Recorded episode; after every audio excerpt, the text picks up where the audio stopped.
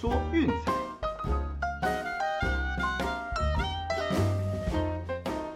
看球赛买运彩，老师教你前往拿白。大家好，我是骆老师，欢迎来到骆老师说运彩的节目。哎呀，结果美国职棒的世界大赛哦，最后还是得要回到休斯顿才能分出胜负了。那这场比赛，勇士早早的满贯炮哦，却因为三局上半那个比较可惜的调度哦，就让菜鸟硬去投第二轮，最后让太空人追平，甚至逆转比赛，以五比九败下阵来哦。那最后还是得要回到德州才能决定今年的冠军了。那至于说这场比赛先发，虽然两队都已经早早宣布了，那没关系，我们就休息一天，好，明天的节目再来讨论这场比赛。那至于说 NBA 的部分呢？节目推荐的国王对独行侠，哦，最后是独行侠以一百零五比九十九赢得比赛。哎呀，那个受让刚刚好被打出洞口，哦，不过小分是有过啦，对，所以是一胜一败。那至于 VIP 推荐呢，我们选的是爵士让一点五，哦，最后是一百零七比九十五痛宰了公路。哎，那这个确实啦，就是公路基本上只要沦落到受让，哦，通常都是凶多吉少的，对，所以这个指标大家日后不妨就是记一下。好了，那昨天整体来说就两胜两败，还可以啦。那今天呢，我们一样礼拜一依照惯例，我就做一下战绩的统整和回顾。那上个礼拜的战绩哈，一共是十三胜十一败。那其中包括了美国职棒的三胜两败啊，NBA 免费推荐有四胜三败，那 VIP 推荐是三胜六败，哦，那德甲则是三胜零败。整体来说还算可以啦，哦，就是我们前面提过的，呃，NBA 的 VIP 推荐太多场，就是刚刚好打在洞内，哦，差一个球过盘，哦，这个真是偏衰啦。啊，不过一样还是要跟大家强调，哦，这个方向抓对就好了。那这个真的偶尔差一个球，那个早晚会还 EV 的，哦，所以大家不用紧张。那基本上这个礼拜我们还是以一样的节奏，哦，就是开季毕竟样本数比较没有那么多。那我们推荐的场次一开始也不会太多哦，会慢慢在就是说，哎，整体的状况比较明朗哦，那开始有一些明显的趋势出现的时候，那我们再来增加哦。所以在之前嗯大家先不用急，反正我们有一整个球季可以慢慢玩、慢慢赚哦。所以说这个部分大家就记得哈，务必要有耐心，等到好的指标再来出手攻击哦。那最后整体的战绩来统计一下哈，那二零二一的美国之棒，那加上昨天那场比赛哈。一共是一百三十九胜一百一十六败二平，胜率是五十四点五一趴哦。那其中包括就是 VIP 的六十五胜四十七败二平哦，这个已经没有再动了。对，那还有就是免费推荐的七十四胜六十九败哦，因为还没有打完，所以我们明天还是得再加班哦，所以这个部分的统计是还没有结束的。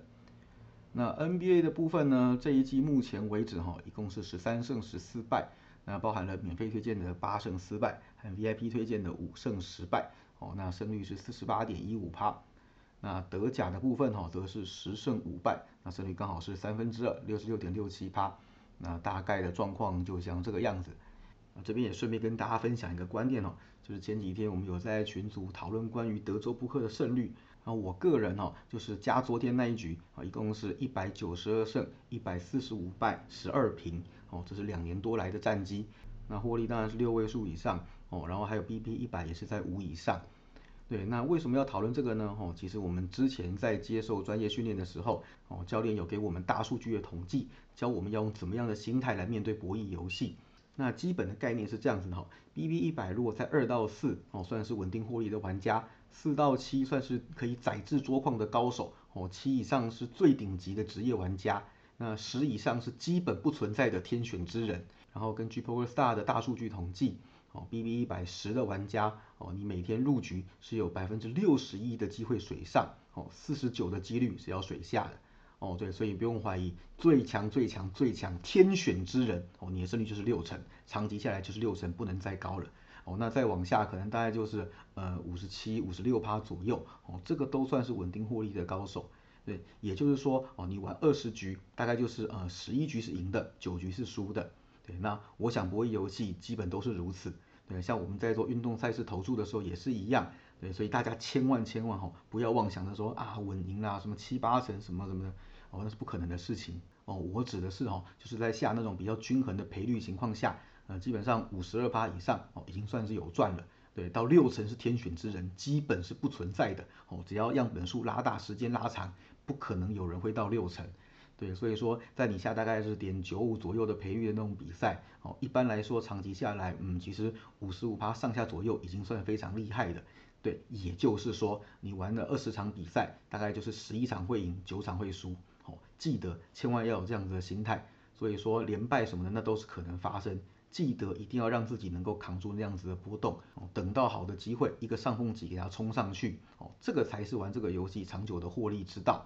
对，所以要很习惯，平常要能够接受就是失败跟输球、输钱这种事情，然后就是你的本金呢，也至少也要能够扛住五连败，甚至十连败，哦，就是在你的 bankroll 比较充足的情况下，你才能够在没有压力的情况下玩博弈游戏，然后你的思绪和情绪也会比较稳定，哦，才不会做一些嗯冲动的决策，然后一鼓作气让自己爆掉。所以这些东西哦，就是之前教练教给我们的心态建立的一些技巧，哦，分享给大家参考看看，哦，希望对大家有帮助。我记得长期在这个游戏先存活下来哦，才有得获利。想要存活，记得要先学会面对失败，还有扛住失败的波动。总之哦，只要我们做正义力的决策哦，加上稳健的心态，时间拉长，样本数拉大，几百场、几千场下来，一定是赚的哦。这点请务必谨记在心。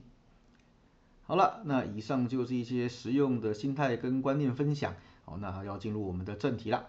那今天哦，我们就简单选个两场 NBA 推荐给大家。那第一场不用我多解释了吧？七六人第一节，大家不想说靠北老师节目那么好做，每天就七六人第一节塞一场。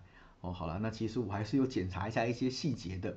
哦，其实到目前为止，那七六人第一节过盘率超高，这个不用讲。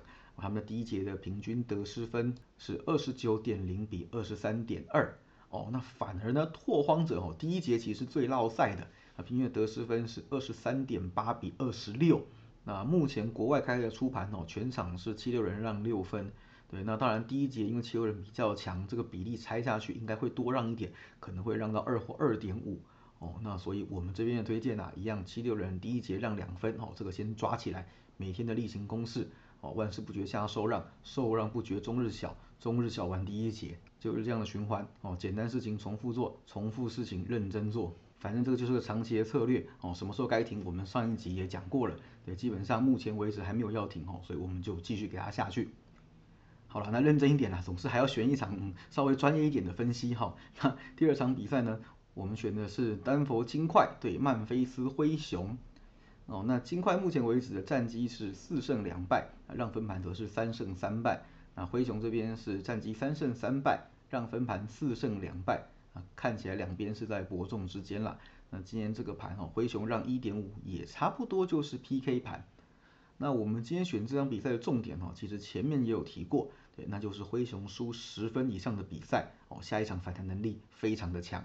对，前一场对勇士我们有看过了嘛？对，就算是背靠背的出战，他们还是将勇士逼进延长赛哦，那最后逆转获胜。